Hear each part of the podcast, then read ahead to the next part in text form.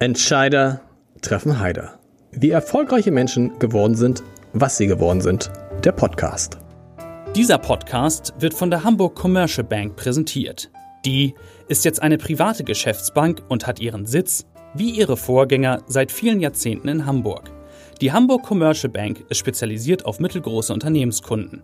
Viele davon kommen aus den Bereichen Immobilien, erneuerbare Energien oder aus der maritimen Wirtschaft. Wenn es um komplexe Themen rund um klassische Bankdienstleistungen, um Projektfinanzierung oder Kapitalmarktprodukte geht, ist die Hamburg Commercial Bank eine sehr gute Adresse. Und jetzt viel Spaß bei Entscheider treffen Heider. Mein Name ist Lars Heider. Herzlich willkommen bei Entscheider treffen Heider mit einer mit einem großartigen Gast, den ich heute hier habe. Ich freue mich sehr. Die zweite Bürgermeisterin und die wahrscheinlich beliebteste Politikerin Hamburgs ist heute da, Katharina Fegebank. Herzlich willkommen. Hallo, das ist ja gleich die Charmoffensive am Anfang. ja, am Anfang muss Bin man. Bin gespannt auf die Fragen. Ich freue mich sehr hier zu am sein. Am Anfang muss man ja noch äh, äh, ganz nett sein. Ich bin es auch hinterher mhm. noch. Äh, Frau Fegebank, und dazu kommt, dass Sie am 1. März wieder anfangen zu arbeiten. Da ist die Babypause zu Ende, richtig? Absolut, Absolut. Ja.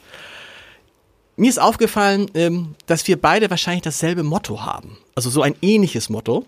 Hoffentlich stimmt es auch. Ähm, Wer führen will, muss fröhlich sein. Sie sagen es. Wer führen will, muss fröhlich sein. Ich finde, wir sollten doch am Anfang gleich mal versuchen zu erklären, was wir damit eigentlich meinen. Wollen Sie anfangen? Ja, ich fange gerne an. Ich finde, äh, so Miesepetrigkeit gibt's ja genug. Und ich denke, mit einer gewissen Portion Fröhlichkeit, aber auch Humor, regiert es sich erstens leichter und zweitens ähm, sind dann schwierige Entscheidungen vielleicht nicht mehr ganz so schwierig. Ist das bei Ihnen eine bewusste Entscheidung? Also, dass Sie sagen, mein Führungsstil ist, ich bin, wie, wann immer es geht, fröhlich, lustig. Weil ich, Sie sind die fröhlichste Politikerin mit Abstand, die ich kenne. Ja, das wirkt ja so ein bisschen wie so ein aufgezogener Duracell-Hase und wenn dann die Batterie mal ein bisschen schwächelt, dann geht man wieder an den Akku ran. Ich glaube, das ist eine Typ- und eine Persönlichkeitsfrage, denn das muss ja auch authentisch rüberkommen. Ja. Und ich hoffe, das tut es. Also ich bin eigentlich ein sehr fröhlicher und optimistischer und nach vorn gewandter Mensch und das passt, denke ich, auch ganz gut ins politische Geschäft. Und als Sie damals in die Politik kamen, haben Sie sich dann nicht überlegt oder haben nicht Leute zu Ihnen gesagt, Katharina, jetzt wo du in der Politik bist, musst du ein bisschen ernsthafter, intellektueller werden? Mm. Na, ernsthaft und intellektuell bin ich hoffentlich auch ein bisschen. Ähm, denn das ist ja hier kein Kindergeburtstag oder kein Ponyhof, was wir machen. Äh, aber ich habe immer gesagt, ich will nicht, dass das politische Geschäft oder der politische Alltag, und das ist ja keine Entscheidung, jetzt werde ich Politikerin, äh, sondern das sind ja Dinge, die auch gewachsen sind über viele Jahre und dann teilweise zur richtigen Zeit am richtigen Ort zu sein und so weiter. Ich habe aber immer gesagt, ich will als Typ so bleiben, wie ich bin. Und ähm, ich hoffe, dass mir das bisher ganz gut gelungen ist. Wie schwer, wie schwer ist das, so zu bleiben? Fröhlich zu bleiben in einem ja eher ernsten Geschäft mit vielen ernsten Kollegen und Kolleginnen? Das ist nicht immer ganz leicht, weil ich gleichzeitig auch jemand bin und vielleicht merkt man das so im öffentlichen Umgang nicht so, ähm, der sehr selbstkritisch ist, eine Person, die sich immer wieder vielleicht auch eine Spur zu doll hinterfragt und ähm, deshalb ist das schon nicht ganz äh, einfach in so einer Situation, die dann auch eine, ja, Abwägung von einem verlangt in schwierigen Momenten, ähm, so, so einen Grundoptimismus auch zu behalten. Aber ich, ich versuche das. Ich würde noch, um dieses Thema Fröhlichkeit so ein bisschen abzurunden, ich weiß nicht, wie es bei Ihnen ist, ich bin auch extrem harmoniebedürftig. Mhm. Kenne ich. Kennen Sie auch. Was ja in einer Lage in der man Verantwortung hat und Chef hat, nicht immer die einfachste ja. Eigenschaft ist. Wie, wie passt das zusammen mit schwierigen Gesprächen? Wird Ihnen das auch zum Vorwurf gemacht manchmal? Also, ja, ja, ja. Das, ja, schon. Also schon. Also, ne, so, ich würde natürlich immer gern, dass alle mit Entscheidungen leben können und ähm, ja. also die, die, die, also richtig schwere Einschnitte ja. sind für mich schwierig, weil ich weiß, das tut irgendjemandem weh oder so. Aber das lässt sich ja bei Ihnen gar nicht verhindern. Bei mir auch nicht, aber ja, das ist, äh, das ist tatsächlich aber bei mir auch so. Und ich bin mit Sicherheit auch keine Frau der einsamen Entscheidung, sondern auch in der Führungsaufgabe, die ich habe, immer Teamplayerin. Mhm. Aber das heißt natürlich, dass man auch eine gewisse Härte an bestimmten Stellen entwickelt, weil Entscheidungen verlangt werden. Aber wie Und entwick- ich auch genau. selber will, dass Entscheidungen getroffen Wie werden. entwickelt man die? Also Zeit ist sicherlich das eine, der Faktor Zeit. Ich denke, ich habe mich auch über die letzten Jahre entwickelt. Ähm, man überlegt dann, ob man in bestimmten Situationen tatsächlich dann so aufgetreten ist oder auch den Erfolg nach Hause gefahren hat, von dem man sich vorgestellt hat, oder ob da was äh, Verbesserungswürdiges ist. Das Gute ist, dass wir das auch miteinander ganz gut besprechen können. Und ich ähm,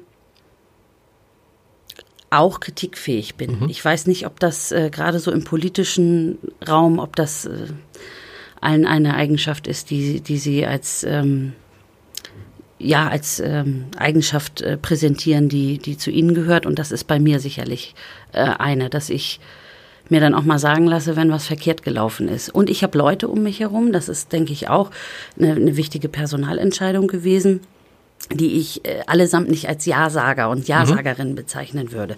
Ich glaube, das ist ganz wichtig. Leute um sich zu haben, äh, die einem dann auch mal den Spiegel vorhalten und auch sagen, das war jetzt richtig Mist und das war nicht gut. Und da hast du dich nicht durchgesetzt oder da hast du schlecht argumentiert oder ganz Mag platt, man- mag du hast auch mal bessere Tage gehabt. Und daran wächst man dann Mag man aber natürlich. trotzdem nicht gern hören, oder? Natürlich nicht. Das ist richtig ätzend. Aber man erinnert sich dann an diese Worte beim nächsten Mal und weiß dann auch, dass es auf der einen Seite gut und eine Gabe ist, äh, auch harmoniebedürftig zu sein, Menschen zusammenzuführen, gut schlichten zu können, auch Prozesse zu moderieren. Das heißt ja immer, das sind alles so weiche Skills. Aber ich glaube, wenn Sachen laufen sollen, dann ist das äh, unverzichtbar, weil das ja ein bisschen auch der Kit ist. Ja, Aber der- wie der machen Sie Sachen das denn? Sie haben sich über jemand geärgert. Und wenn Sie sich über jemand ärgern, da kann es zum Beispiel auch mal der Unipräsident sein oder der Chef des UKE. Und da muss es mal ein klärendes Gespräch geben. Wie schwer fällt Ihnen dann sowas? Sehr. Das fällt mir wahnsinnig schwer. Und das sind dann auch die Momente, wo ich tatsächlich äh, schlaflose Nächte habe. Ich schlafe eigentlich sehr gut in meinem Job, hätte ich auch Ja. nicht gedacht, äh, gerade als ich anfing. Und äh, dann so drei, vier Tage, äh, nachdem wir dann alle unsere Urkunden in die Hand bekommen haben, bin ich, äh, bin ich spazieren gegangen und habe ich gedacht, oh mein Gott, wann merken denn die Leute, dass ich das vielleicht hier alles gar nicht kann? Ich bin jetzt plötzlich zweite Bürgermeisterin. Äh, Bin ich überhaupt in der Lage, all das äh, umzusetzen, Ganz all lustig. das anzunehmen? Das frage was ich mich- das frage ich mich- wahrscheinlich ja. unausgesprochen von mir verlangt wird. Das frage ich mich auch seit acht Jahren. Und man hat immer das Gefühl, Wann es- merken die es, das? Man wann merken die das? Okay. Wann merken die das? Ja, aber jetzt bin ich ein bisschen abgekommen, ne? Nee, aber, die nee, aber, Frage war, nee, aber eine schon, andere. ja, die, die Frage ist, wie geht man um? Also man, Ja, wie, wie ach, man genau. bestellt, bestellt irgendjemand ein, über den man sich geärgert hat in seiner, ne, in der Funktion. Und dann wir beide als Harmoniebedürftige würden dann aus dem Gespräch ja schon gern rausgehen, dass man am Ende, auch wenn man was Böses gesagt hat, sich dann doch wieder, ich will nicht sagen, Ja. sich lieb hat, aber sich, wie, wie, wie, wie geht das dann? Ja. Also wie gesagt, erstmal schlaflose Nacht, dann nie unmittelbar Okay, sagen, richtig, genau, ich habe okay. mich geärgert und ich greife sofort zum Hörer. Haben Sie das mal gemacht? Oder ich Früher- hab haben Sie mein das früher, Handy haben Sie das früher so gemacht? Nee, da war ich, glaube ich, immer überlegt genug. Weil ich links und rechts gesehen habe, dass das teilweise auch äh, schlimme Auswirkungen dann gehabt hat. Und man stellt ja auch also fest, bis hin zu nachhaltig zerstörten Genau. persönlichen Beziehungen, Verhältnissen und so weiter. Ja. Deshalb immer mal abwarten und tatsächlich eine Nacht drüber schlafen, selbst wenn diese Nacht dann schlaflos Ja. ist. Und dann bereite ich mich, bereite ich mich ganz gut vor. Weil man dann ja in der Situation, gerade wenn man Menschen mit Fehlverhalten konfrontiert oder mit äh, Dingen, die in der Öffentlichkeit schlecht gelaufen sind, dann muss man ja auch Belege anführen. Ja. Und wenn ich dann aufgeregt bin und in so einer Gesprächssituation bin, habe ich mir gesagt, will ich nicht in die Situation kommen, dass dann das Gegenüber plötzlich äh, die Oberhand gewinnt und mich an die Wand drückt und sagt, ja, jetzt beleg das doch mal. Ja. Was meinst du denn genau damit? Was heißt denn das, was du mir jetzt hier vorwirfst? Deshalb wirklich gut überlegt, strukturiert, mit Beispielen in solche Gespräche gehen. Und ähm, gleichzeitig die Ruhe bewahren. Ruhe bewahren und ähm, zu versuchen, das gelingt natürlich äh, gerade, wenn es, wenn es um so schwierige, kitzlige Sachen geht, nicht immer, aber auf der Sachebene zu bleiben. Aber Sie sind keine, die dann auch mal schreit. Oder gibt, nee, nee, gar nicht. nee, da bin ich auf der einen Seite wahrscheinlich dann zu professionell und auf der anderen Seite geht mir das auch wieder typbedingt genau, ziemlich. Sie sind es einfach nicht, genau. Ziemlich ab. Also ich bin fern davon, irgendwie cholerisch zu sein oder völlig auszurasten. Ich bin manchmal erstaunt über, über bestimmte, über bestimmte mhm. Dinge und vielleicht auch mal ein bisschen lauter, aber eigentlich, da müssten Sie jetzt natürlich so meine Mitarbeiterinnen und Mitarbeiter fragen, aber ich habe das Gefühl, selbst äh, in so schwierigen Situationen und schwierigen Momenten versuche ich, versuche ich irgendwie Gelassenheit äh, zu zeigen. Sie haben das eben, Sie haben das eben gesagt, das ist auch eine Frage, die sich interessanterweise auch viele andere Führungskräfte stellen. Wie fühlt sich das denn an, Bürgermeisterin, zweite Bürgermeisterin, Ministerpräsidentin zu sein? Haben Sie es jetzt, ist es jetzt, haben Sie sich jetzt dran gewöhnt sozusagen nach fast vier Jahren?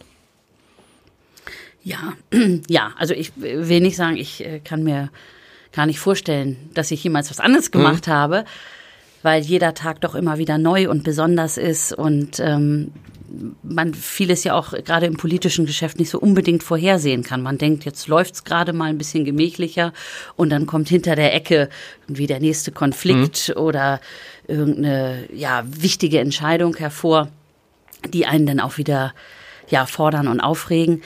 Aber das ist schon eine unglaublich äh, tolle Aufgabe, die ich äh, jeden Tag auch wieder mit Freude annehme und natürlich auch mit gewisser Demut, weil ich bei politischen Funktionen immer weiß und bei politischen Ämtern, das sind Ämter auf Zeit, die nur funktionieren, weil ein erst die Partei aufgestellt hat und einem das Vertrauen gegeben hat und dann eben in einem zweiten Schritt und das äh, ja, erfüllt mich auch mit, mit äh, ja, ziemlichem Stolz und auch wieder Freude, äh, die Hamburgerinnen und Hamburger gesagt haben, ja, der trauen wir was zu und der vertrauen wir. Und das ist ja auch in diesen etwas unruhigen, unsicheren Zeiten ein ganz hohes Gut, für das es sich wirklich lohnt, auch jeden Tag zu kämpfen und zu streiten, ähm, eine Politik zu machen, der die Menschen, der die Menschen vertrauen. Und das ist mein Anspruch.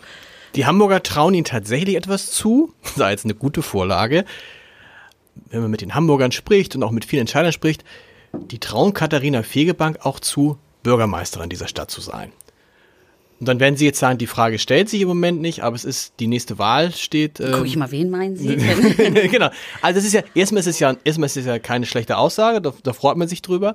Ähm, und die Grünen sind aus, bei der letzten Abendblatt-Umfrage, da habe ich im Scherz gesagt, als ich die ankündigte, die Grünen kommen in Hamburg auf 38 Prozent. Beim Neujahrsempfang im Atlantik, da waren 1000 Leute. Ich, und ich wollte Und ich wollte einen Witz machen. Ja. Und es hat niemand gelacht. Es hat niemand ja. gelacht, weil offensichtlich in Hamburg den Grünen alles zutraut, was ich sagen will. Also sie sind die Grünen in Hamburg im Moment bei 24 Prozent. Winfried Kretschmann ist bei der letzten Wahl, glaube ich, mit 30 Prozent Ministerpräsident Baden-Württemberg. Und nach aktuellen Umfragen bei 33 so. und das in der zweiten Amtszeit. Das Wahnsinn. ist gigantisch. Ja. Aber fragen Sie sich da nicht manchmal, hm, vielleicht sollte ich doch mal, oder vielleicht sollten die Grünen, unabhängig von Ihnen, doch mal auch mal sagen, ja klar, trauen wir uns auch zu, Bürgermeister oder Bürgermeisterin in Hamburg zu stellen.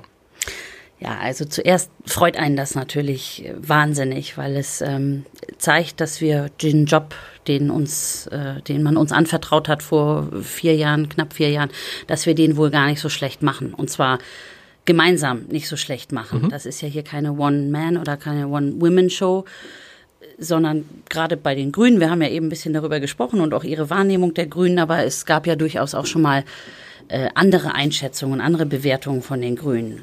Zerstrittener Haufen und in Flügelkämpfen erstarrt und äh, mit einer Politik äh, fern von den Problemen der Leute, mit äh, Vorschlägen, die sowas von abstrus sind für eine Stadt. Das habe ich schon ganz, ganz lange nicht mehr gehört. Und das finde ich einfach richtig gut und zeigt, dass wir da als Team einfach ähm, was geleistet haben und da auch entsprechend aufgestellt sind. Und äh, wenn ich persönlich adressiert werde, sage ich natürlich, das, das freut mich. Auch das ist äh, eine Momentaufnahme, ein, ein Vertrauensbeweis, dass es Leute gibt, die uns und mir offenbar mehr zutrauen als das, was wir im Moment machen. Und dennoch äh, rate ich immer dazu, echt auf dem Teppich zu bleiben.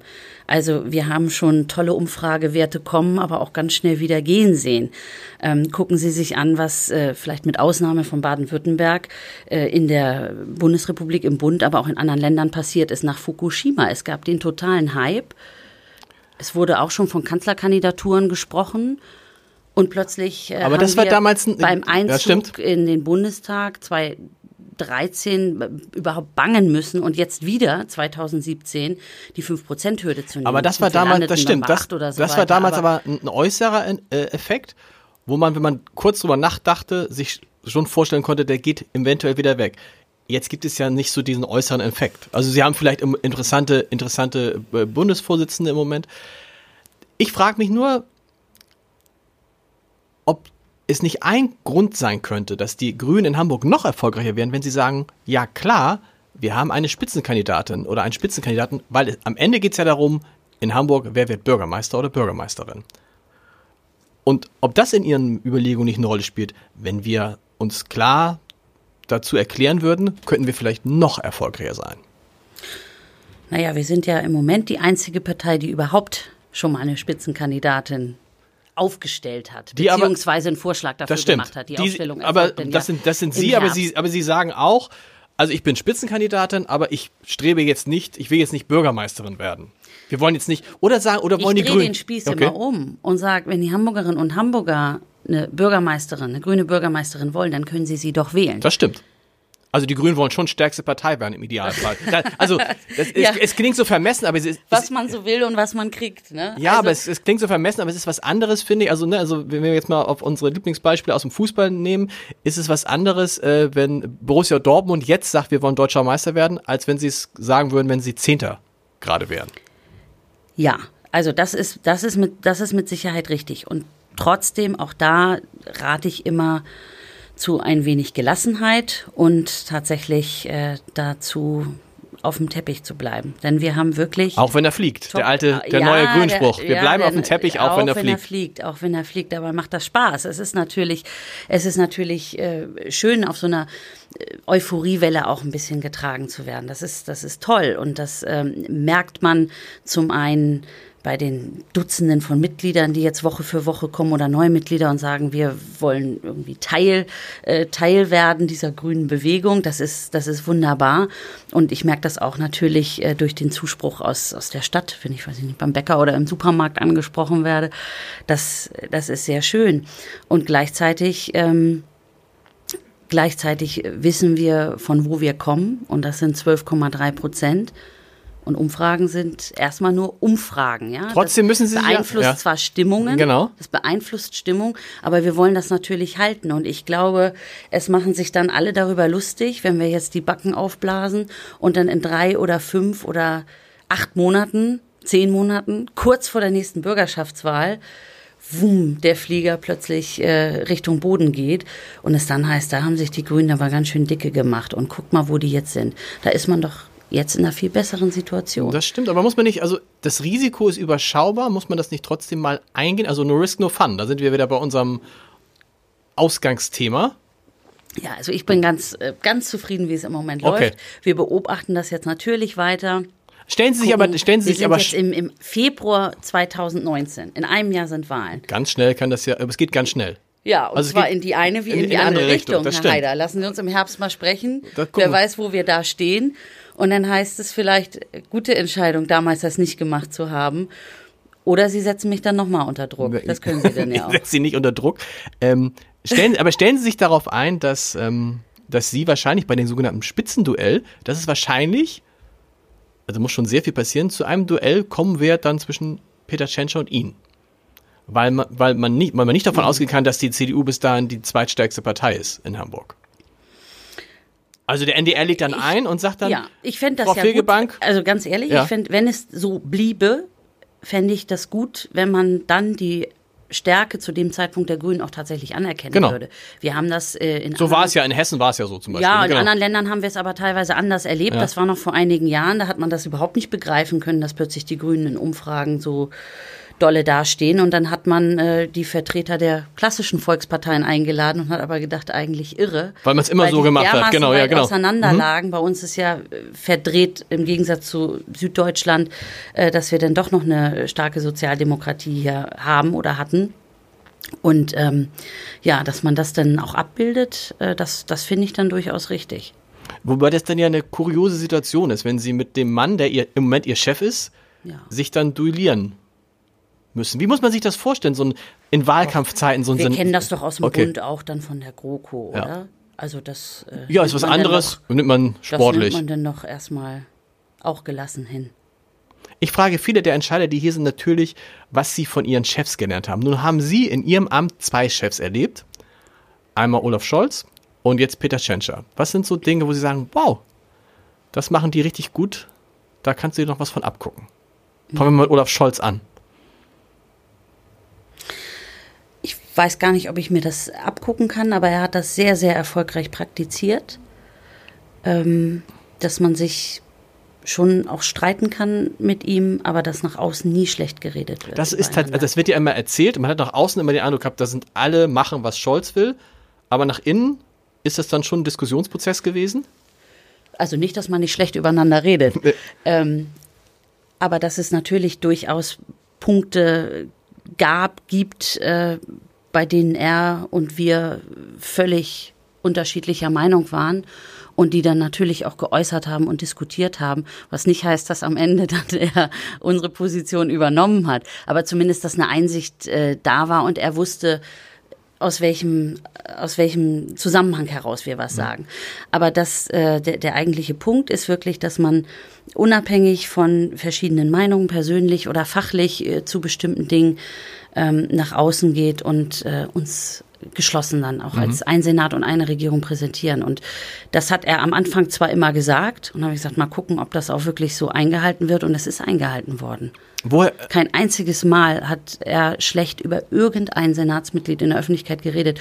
Und das äh, rechne ich ihm hoch an. Und das hat die Zusammenarbeit sehr verlässlich gemacht. während unser Motto ist, wer führen will, muss fröhlich sein, ist das Motto von Scholz, er hat es oft zitiert, wer Führung bestellt, bekommt sie auch. Ja. Können Sie das nochmal, also was, was, was heißt das für das tägliche Zusammensein, äh, das, die tägliche Arbeit mit ihm? Es war klar, am Ende hat er das letzte Wort und das hat er sich auch genommen. Oft ja. Ich muss aber auch sagen, dass er die Dinge natürlich, bevor wir sie diskutiert haben, oft für sich schon so zu Ende gedacht hatte, dass dann klar war, so wie er sich das vorstellt, muss und wird es auch kommen. Und er hat es dann Und so, er hat die Diskussion dann so gelenkt.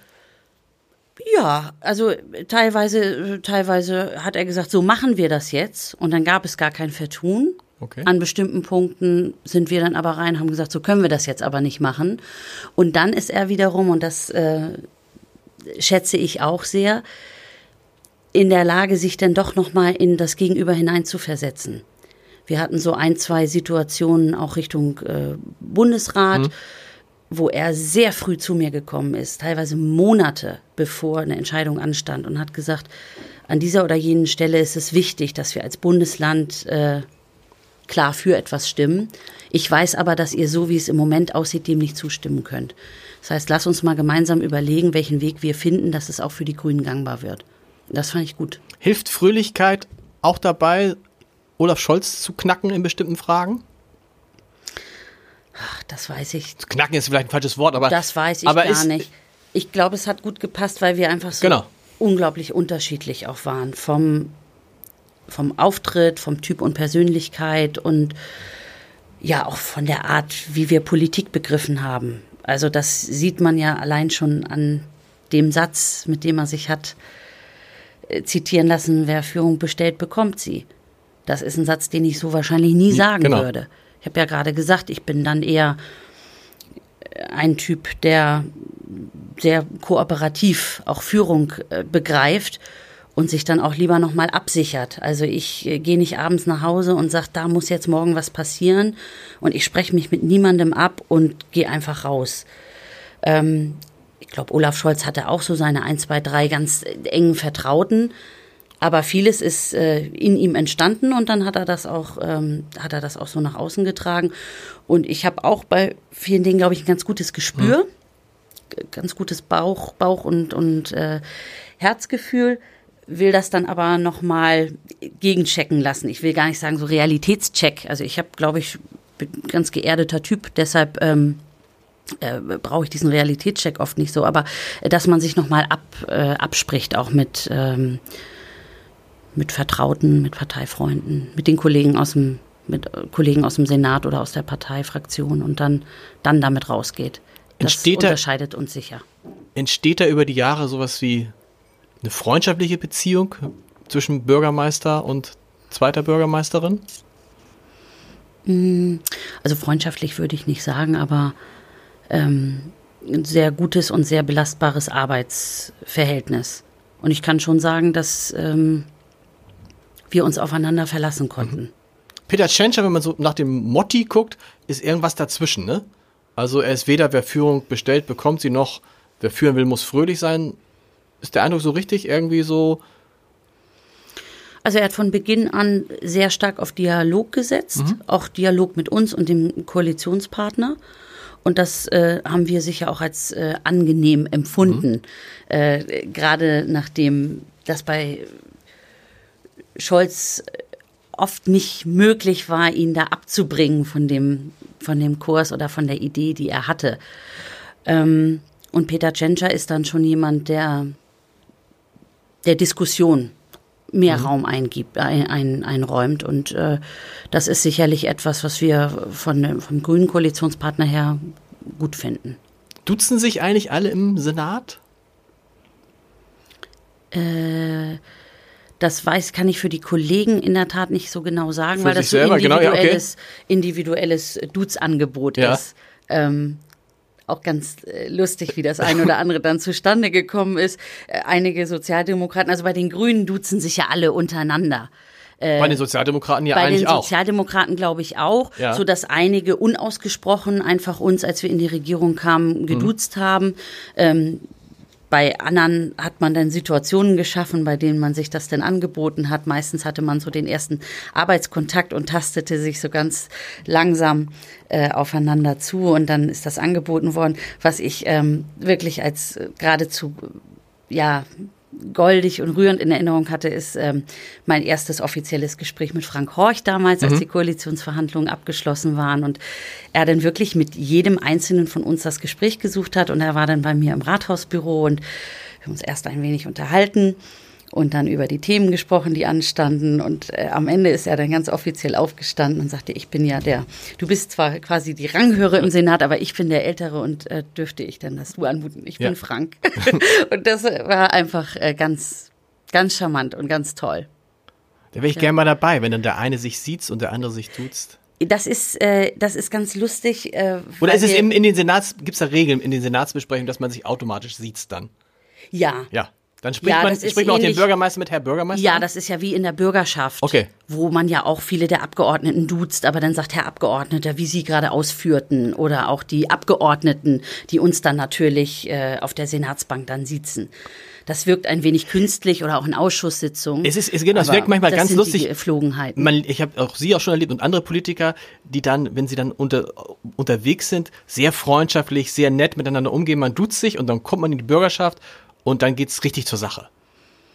Wie geht das? Also, weil man hat das manchmal das Gefühl, auch Sie sind ja durchaus mit äh, Leuten aus anderen Parteien befreundet, Ja. sogar mit Parteien, die wirklich der politische Gegner sind. Ja, aber das äh, bringt das politische Geschäft auch mit sich. Das finden wir, glaube ich, dann im Alltag gar nicht so komisch. Ähm, das mag aber für Außenstehende Ja, dann in der Tat ein wenig seltsam sein, aber für uns ist das völlig normal, dass wir dann die Situation Regierung, Opposition haben und unabhängig davon, ob man sich duzt oder nicht, ähm, streiten kann man sich ja trotzdem über das eine oder andere. Ist Ihnen aufgefallen, worüber wir noch gar nicht gesprochen haben? Sport? nee, um Gottes Willen, Sport. Ich, ich rede nicht mit jemandem, mit einem Werder Bremen-Fan in diesem Jahr. Das wollten wir doch Nee, ausklammern, Das wollen wir ausklammern. Thema. In Hamburg kommt das ja nicht so Kommt gut. nicht aber so gut, ja. Meine große Sorge ist ja, dass der FC St. Pauli dieses Jahr aufsteigt und der HSV nicht und dann weiß ich gar nicht, was ich machen Ach, das soll. wird nicht passieren. Man weiß es nicht. Ich frage mich nur, ob beide Platz haben werden auf dem Rathausbalkon. Ja. Ich habe gehört, man hat jetzt schon Statiker bemüht, zu gucken. Ja, wenn es so, ja, Ob ja. das Gewicht Wenn's beide, wenn wenigstens wird. beide oben drauf stehen, bin ich halt zufrieden. Worüber haben wir noch nicht gesprochen? Über die Zwillinge. Ja, das stimmt. Über die Zwillinge. Und das habe ich ja, nur kurz mal das- nicht vergessen, aber ein wenig verdrängt aus meinem Sicht. Sie Si- sind jetzt Sichtfeld. seit wie vielen Monaten aus der Politik raus? seit knapp drei. Seit knapp drei Monaten. Was haben Sie in der Zeit am meisten vermisst? Ich habe das politische Geschäft schon sehr vermisst. Tatsächlich, trotz Absolut, absolut. Ähm, Und es ist ja nicht so, dass ich völlig raus bin. Also jedenfalls fühle ich mich nicht so, als sei ich jetzt komplett weg vom Fenster. Und das war mir auch ganz wichtig. Mhm. Also ich habe schon nicht täglich, aber in guten Abständen Kontakte zu meinen Büros und die eine oder andere Entscheidung wird mir dann auch vorgelegt, weil ich gesagt habe, wenn es dann wichtig ist, dann meldet ihr euch bitte. Mit anderen Worten, einmal am Tag, einmal am Tag gibt es eine Telefonkonferenz. Ja, schon, Telefonkonferenz oder? nicht, aber wir haben dann ja unsere äh, kleinen Gruppen, WhatsApp-Gruppen oder SMS-Gruppen, in denen wir uns dann, okay. in denen wir uns dann austauschen, auch um mir das Gefühl zu geben. Und das ist mir, das ist mir echt wichtig, so gern ich jetzt Mama bin, was ein ganz großartiges Gefühl ist, aber noch weiter dabei zu sein. Und das war auch das erste, was ich merkte, als wir aus dem Krankenhaus kamen auf der einen Seite dieses äh, überwältigende Gefühl, da jetzt so zwei mhm.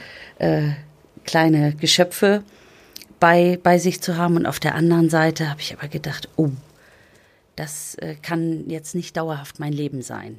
Zu das wussten Hause Sie kurz nach der Geburt, wo man nee, ja in so kurz nach der in, Geburt, in so, das war ein paar Tage ja, okay. später dann schon und habe dann auch gedacht, ist das jetzt normal, weil man sich natürlich auch austauscht mit mit anderen und äh, ich habe immer gedacht, mir passiert das wahrscheinlich auch, wenn ich dann zu Hause bin, dass ich gar nichts anderes mehr machen will. Aber ich habe immer weiter Zeitung gelesen und geguckt und telefoniert und nehme natürlich die Stadt jetzt auch ein bisschen anders ja. wahr. Das muss ich dazu Nämlich sagen. Nämlich wie? Also jetzt als Bürgerin, die vor den genau gleichen Problemen steht wie viele andere. Gestern zum Beispiel Busfahren wo ich dann noch reingekommen bin, aber an drei Haltestellen weiter stand dann eine Frau mit Kinderwagen, die hatte dann schon Schwierigkeiten, ja. weil der Bus voll war. Ähm, oder welche anderen Barrieren man im, im Alltag so hat. Erleben Sie das auch? Mir ging das so, als ich mit den, mit den Kindern zum ersten Mal unterwegs war, ich dachte, ich habe hab immer gedacht, Mensch, wenn man mit Kindern unterwegs ist, sind alle ganz freundlich zu einem. Das war bei mir dann aber gar nicht so, dass auch viele ich so viele Blicke kriegte, oh, jetzt müssen wir auf den wieder warten, steigt er in den Bus ein, kann er nicht mal ein bisschen schneller machen. Passiert, also ja, diese ganz große Freude bei, bei allen. Mir ist das vielleicht ein bisschen verfälscht, weil okay. mich tatsächlich viele kennen. Aber ja. auch die, die mich nicht kennen oder erkennen, sind natürlich ob dieser Zwillingssituation Stimmt. immer ganz neugierig. Ja. Ich will nicht sagen übergriffig, aber solche Situationen hat man dann auch erlebt dass dann irgendwie die Nase schon fast im Gesicht der Kinder steckt, äh, die dann eingepackt sind jetzt im Winter zwischen. Die Leute äh, husten noch kurz und, vorher, und man denkt sich, geh Genau, weg. einmal schön abgehustet ja. und dann die Nase da in den ja. Wagen steckt. Oh, Kinder und hm, und Mädchen oder Jungs oder aber man kommt auch gut ins Gespräch. Und man hat das Gefühl, die halbe Stadt besteht aus Zwillingen. Ich weiß nicht, wie viele Leute mich ansprechen, dass sie selbst Zwilling sind, ja. Zwillingskinder haben, Großenkel haben, Enkel haben. Also es ist, äh, es ist toll, weil das ein super Thema ist, um auch ins Gespräch zu kommen. Und ich nehme, wie gesagt, äh, großteilig im Moment ähm, die, die Stadt als Bürgerin wahr, sowohl wenn ich unterwegs bin, als auch wenn ich jetzt Nachrichten gucke ja. oder abends den Fernseher anschalte. Und man äh, genau weiß, oh, so ist diese Entscheidung wahrscheinlich zustande gekommen. Und selber hätte man sich einen riesen Kopf gemacht. Und dann ist das irgendwie eine ganz kleine Nachricht ohne Zitat von irgendjemandem. Und dann denkt man ja, man ist großteilig schon auch in dieser Politikblase, Rathaus oder Politikblase, Behörde. Ähm, und das, was draußen ankommt, ist dann nochmal gefiltert und viel kleiner gemacht und äh, vielleicht wird dann doch alles nicht so heiß gegessen, wie es dann noch am Morgen gekocht wurde, wenn man sagt, ja, die Köpfe heiß geredet. Aber ist nicht so diese, ist, ist es bei Ihnen nicht auch so, dass die, dass die Gewichtung sich tatsächlich verschiebt? Also mir ist es bei der Geburt meiner Söhne so gegangen, dass ich dachte, dass ich hinterher dachte, ey, worüber hast du denn bisher ja. Gedanken und Kopf gemacht? Ja, das ist so. Oder? Ja. ja. Das kann ich, das kann ich schon so sagen ich merke dann trotzdem, dass es mich äh, schnell wieder rausreißt, wenn ein Anruf kommt aus dem Rathaus oder aus der Behörde, dass ich dann sage, oh ja, das ist jetzt wichtig und da dürfen wir jetzt nichts falsch machen. Und das Schlimmste im Moment ist ja, wir haben ja gerade über Umfragewerte und Höhenflüge und so weiter gesprochen, jetzt Fehler zu machen. Ja. Und dann ist man natürlich gleich wieder angespannt und voll drin. Und nach dem Telefonat stellt man aber fest, oh, die nächste Milch müsste fertig ja. gemacht werden oder die Windel muss auch mal wieder gewechselt werden. Oh, der Kleine werden. fühlt sich warm an, ups. Ja, ne, genau, ne, so. ist das Fieber und jetzt schon seit einer Woche Schnupfen und man kann nicht so richtig was machen. Sich da auch die Welt nochmal ganz anders zu erschließen, ja, und äh, dann relativiert das natürlich alles. Das muss ich schon so sagen. Und es erdet einen auch nochmal ganz anders. Was ich gar nicht verstehe, was mich fast ein bisschen äh, verstört ist, ich hätte gedacht, wenn Katharina Fegebank jetzt hier kommt, drei Monate nach der Geburt ihrer Kinder, ich weiß ja, wie ich aussah und ich habe die Kinder, ich habe meine Kinder nicht bekommen. Ich war völlig fertig, ich habe ja nicht geschlafen. So, sie sehen jetzt aber nicht anders aus als, äh, als also sie sehen nicht aus, als, nein, nein. sie sehen nicht aus, als hätten sie jetzt besonders wenig Schlaf oder seien, seien besonders müde oder hätten irgendwie, im Gegenteil, sie wirken, als hätten sie, Entschuldigung, äh, drei Die schöne Monate, nee, drei Monate, aber so, also sie wirken voller Tatenkraft gerade und, äh, äh, so. Ja, also ich finde, das beflügelt einen ja Okay. auch total. Ich habe Sie sind aber auch, sie müssen müde sein auch, oder ja, nicht? ich bin äh, ich bin immer mal wieder ziemlich müde, aber solche Gespräche, Mhm. das mag Sie jetzt vielleicht überraschen, aber da kommt man natürlich auch mit Vorfreude hin, aber will sich dann auch konzentrieren und dann Okay. wird Adrenalin ausgestoßen und auch ein bisschen Nervosität, das spannt mich an und vielleicht wirklich deshalb nicht so müde, aber ich bin schon ähm, ich bin schon auch hin und wieder müde. Das Gute ist, dass wir ein echt prima Teamspiel zu Hause haben. Und ich zum Beispiel gestern Abend gesagt habe äh, zu meinem Freund, ich habe morgen Vormittag dieses Gespräch, ich muss äh, um so und so viel Uhr da sein. Okay. Das wäre super, wenn du dich jetzt heute Nacht kümmern würdest, wenn die aufwachen und schreien. Und ähm, die ersten zwei Stunden war ich dann noch äh, im Bett und dann bin ich aber tatsächlich ins Wohnzimmer gegangen Okay. und habe da bis heute Morgen geschlafen. Und dann fragte ich, ist dann alles gut gegangen? Sagte, ja, ist alles gut gegangen. Also, dass wir uns da ein bisschen aufteilen, Okay. das hat gut geklappt. Wir haben ja im Hamburger Abendblatt damals, als es bekannt wurde, gefragt, wie reagiert man mit Zwillingen? Und ich kann Ihnen sagen, wir haben eine Riesendiskussion innerhalb der Redaktion gehabt, außerhalb der Redaktion. Und ich bin mir bis heute nicht sicher, nee, ich bin mir sicher, dass es falsch war, was wir damals gemacht haben. Viele Kollegen waren anderer Meinung, geschenkt. Die große Ich habe nur gehört, alle waren zur Zeit, zum Zeitpunkt der, der Entscheidung im Urlaub Nee, oder das nicht stimmt. da. Nee, nee. Es, war es, war, es war tatsächlich so, dass die Frage war, äh, zeigen wir jetzt Katharina Fegebank auf der Titelseite und mit der Frage, wie reagiert man mit Zwilling? Eine Frage, die man schon stellen kann. Und dann haben einige gesagt, zu Recht, wie ich finde, würde man Peter Schenscher, gut, kommt jetzt nicht, aber würde man Peter Schenscher die Frage auch stellen? Nein. Und dann haben wir tatsächlich am Ende so eine Abstimmung gemacht und äh, ich glaube, es waren von zehn Leuten, fünf Frauen, fünf Männer, zwei waren dagegen, acht waren dafür. Ich würde nur tatsächlich mich, mich fragen, ja, ähm, ähm, werden wir da in dem Umgang mit Geschlechtern, haben wir wahrscheinlich immer noch ein Problem, weil man Frauen dann so eine Frage stellt, wie ist das mit den Zwillingen zu Hause? Würde man jetzt, würde ich jetzt einen Mann auch gestellt, Vermutlich aber, nicht, wenn- nee. Ja, aber ich glaube, wenn er jetzt zurückgekommen wäre, hätte man kurz, aber nicht so lang. Die Frage ist, kommen wir da irgendwann mal hin? Und die zweite, die ich fast noch interessanter finde, müssen wir überhaupt dahin kommen? Wo ist es nicht ganz normal, dass man eine Mutter mehr fragt über die Geburt ihrer Kinder als ein Vater? Ja, also ich weiß nicht, ob wir da hinkommen. Ich finde, das ist ja auch äh, ausreichend öffentlich gewürdigt worden, pro und contra und macht man das. Ich habe mich natürlich damals auch äh, geärgert über diese Schlagzeile, weil ich genau wie Sie jetzt gerade gesagt haben, also das hätte man jetzt einen Mann nicht gefragt. Genau. Zumal ich glaube, der Kollege Grote ein paar Monate vorher auch gerade Vater geworden ist und wir ja noch andere Senatskollegen haben mit so, einem genau. oder mehreren Kindern, die vielleicht nicht mehr ganz so klein sind. Und ich fand im letzten Jahr, und das wiederhole ich jetzt im Jahr 2019, ähm, muss das selbstverständlich sein, dass egal wo man arbeitet, wie man arbeitet, ob Teilzeit, ob Vollzeit, ob als Friseurin oder Polizistin oder Versicherungs ähm, Angestellter, dass es ähm, selbstverständlich sein sollte, das miteinander in Einklang zu bringen. Und es ist ja wirklich viel passiert, auch was äh, Betreuungssituation angeht, was ein wachsendes äh, Verständnis für Mütter und Väter angeht, äh, sich auch mehr mit Familie auseinandersetzen zu wollen. Und äh, wie das alles in Einklang zu bringen ist, dann vielleicht auch noch mit äh, Freizeitaktivitäten, Hobbys, Ehrenamt, Parteiarbeit etc. Ähm, ja, auf der einen Seite finde ich das auch schön, dass es ein Interesse gibt. Und auf der anderen Seite ist es aber tatsächlich so, dass in erster Linie Frauen gefragt werden und manchmal dann schon noch mitschwingt, trauen wir der das eigentlich zu, dass sie das schafft?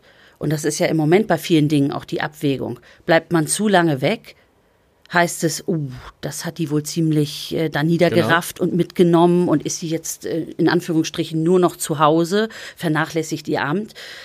Taucht man vorher schon mal irgendwo auf oder so wie ich das jetzt darstelle, berät man sich mit seinen Büros, nimmt auch den einen oder anderen, das habe ich ja im Vorfeld schon gesagt, wenn ich die Kraft habe und es mir gut geht, dann werde ich auch im Mutterschutz den einen oder anderen Termin einfach machen, der mir wichtig ist, sei es Exzellenzinitiative, Uni, dort die Begehung etc. oder Science City Bahrenfeld, wo ich im Vorfeld schon gesagt habe, das sind Termine, die haben wir so lange vorbereitet, da steckt so viel Herzblut drin, da haben wir ewig viele Leute äh, getriezt und genervt und jetzt ist es da und dann will ich natürlich auch dabei sein, Familie hin oder her. Und ähm, ich habe das Gefühl, wenn das so sehr fokussiert ist dann auf die Mütter von Neugeborenen, dass das dann immer noch mitschwingt. Traut man der das zu? Ja. Oder ist das vielleicht eine Mutter, die sich dann gar nicht um ihre Kinder kümmert? Das kommt das erste, Erst erzählt genau, sie. Genau. Und äh, ich meine, der Begriff der Rabenmutter, ich glaube, den gibt's nur in der deutschen Sprache. Ja. Und ich habe jetzt mit vielen Frauen, die ich aus den verschiedenen Kursen kenne, gesprochen, äh, Ärztinnen, die jetzt auch ein paar Monate nur pausieren und dann äh, wieder in den Job zurückgehen. Und äh, alle hängen, ich will mal sagen, zwischen Baum und Borke. Also zwischen diesem großen Glück, äh, da jetzt ein Kind oder in meinem Fall Kinder zu haben, auf der einen Seite, auf der anderen Seite aber den Job zu lieben und zurückzuwollen und äh, das vielleicht gut alles hinzukriegen, aber diesem öffentlichen Druck so ausgesetzt zu sein. Äh, aus der Nachbarschaft, aus der Familie, aus dem Freundeskreis nach dem Motto, äh, hört die jetzt entweder komplett auf zu arbeiten oder ist die etwa schon wieder bei der Arbeit? Und das Interessante ist, und wie sie es wie sie's machen, machen sie falsch. Wie man es also macht. Also ich habe es bei, mein, bei, meiner Frau erlebt, die dann irgendwie sich bewusst entschieden hat, eben nicht nach einem Jahr, sondern erst nach zwei Jahren wieder ja. anfangen zu arbeiten. Und da gab es dann halt auch welche, Nachbarschaft, Freunden, und die sagen, sag mal, willst du nicht wieder arbeiten? Ja. Warum bist du denn so lange zu Hause? Also ja. Also öffentlicher Druck heißt dann ja auch tatsächlich Druck von Leuten, die man eigentlich gut zu kennen meint, ne? Absolut. Und ähm, das ist ja eine gute Nachricht, wenn man kann es, egal oft, wie man es macht, man macht es. Oft die Leute, die ja. einem, einem nahestehen, die einen dann am meisten provozieren und auch ärgern und vielleicht auch traurig machen. Und äh, ich habe jetzt ähm, für mich aus diesen ganzen Diskussionen einfach genommen, so wie man selbst glaubt, dass es richtig ist, ist es auch richtig. Ja. Es gibt da keine Lösung, man muss es so oder so machen. Und wenn man sagt, ich bleibe jetzt fünf Jahre zu Hause oder ich bleibe erstmal komplett zu Hause. Kann auch richtig sein, genau, mir, genau.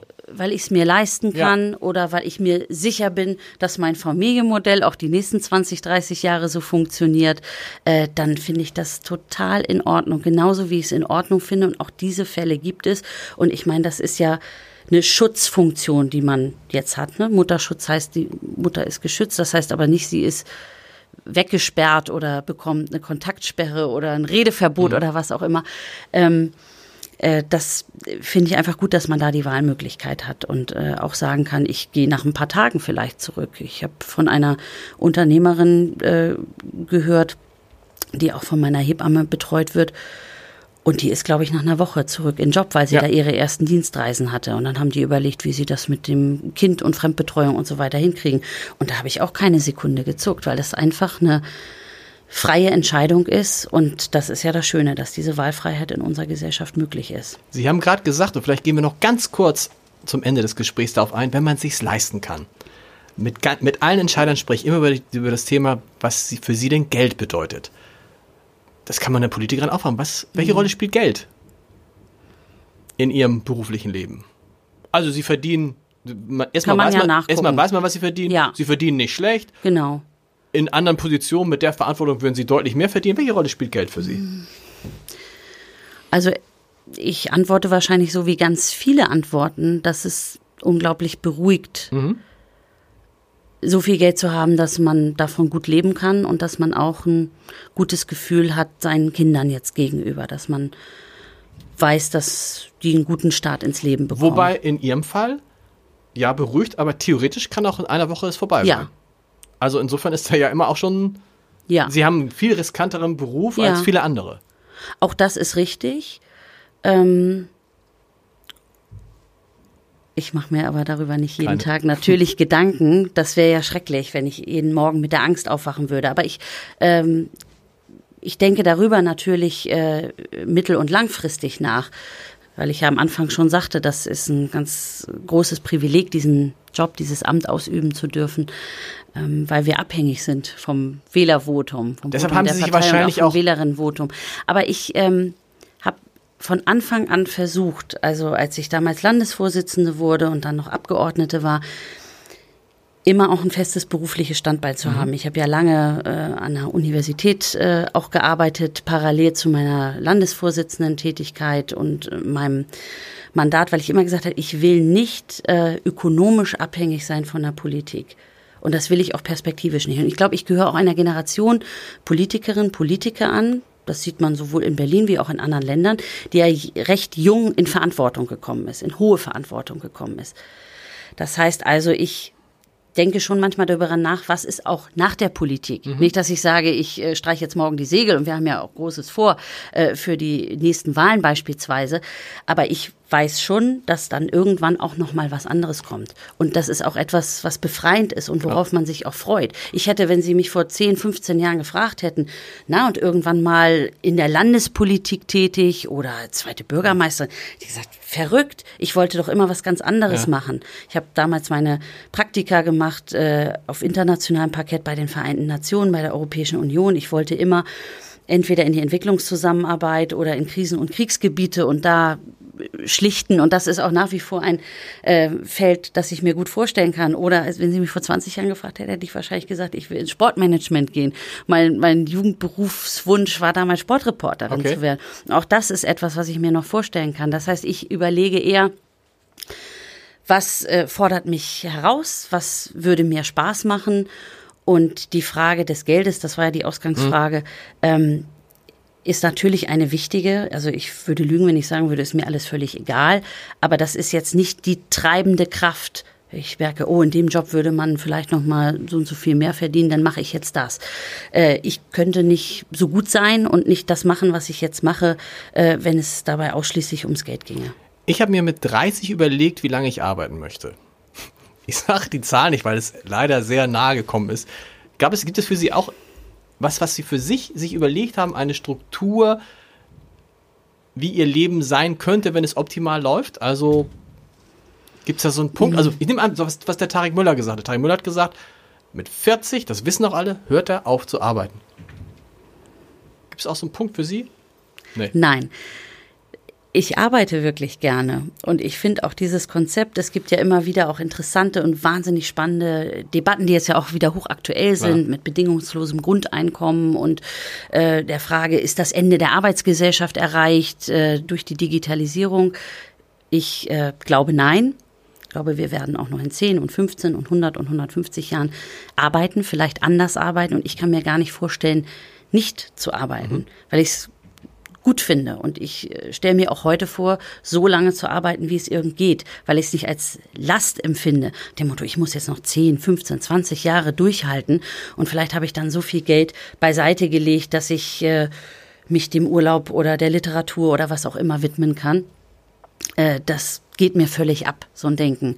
Also wenn ich es mir heute aussuchen könnte, dann würde ich mir einfach wünschen, lange gesund zu bleiben und lange ähm, körperlich und, und geistig so fit zu sein, dass ich möglichst viele verschiedene Dinge auch noch ausprobieren mhm. kann, weil es einfach tolle Sachen gibt, ähm, die nur darauf warten, dass sie jemand äh, anpackt und, und äh, auf den Weg bringt. Und deshalb bin ich eigentlich ein großer Fan von Arbeit und Arbeiten und glaube, man muss nur das Richtige für sich finden und dann äh, treibt einen die Leidenschaft äh, von ganz allein.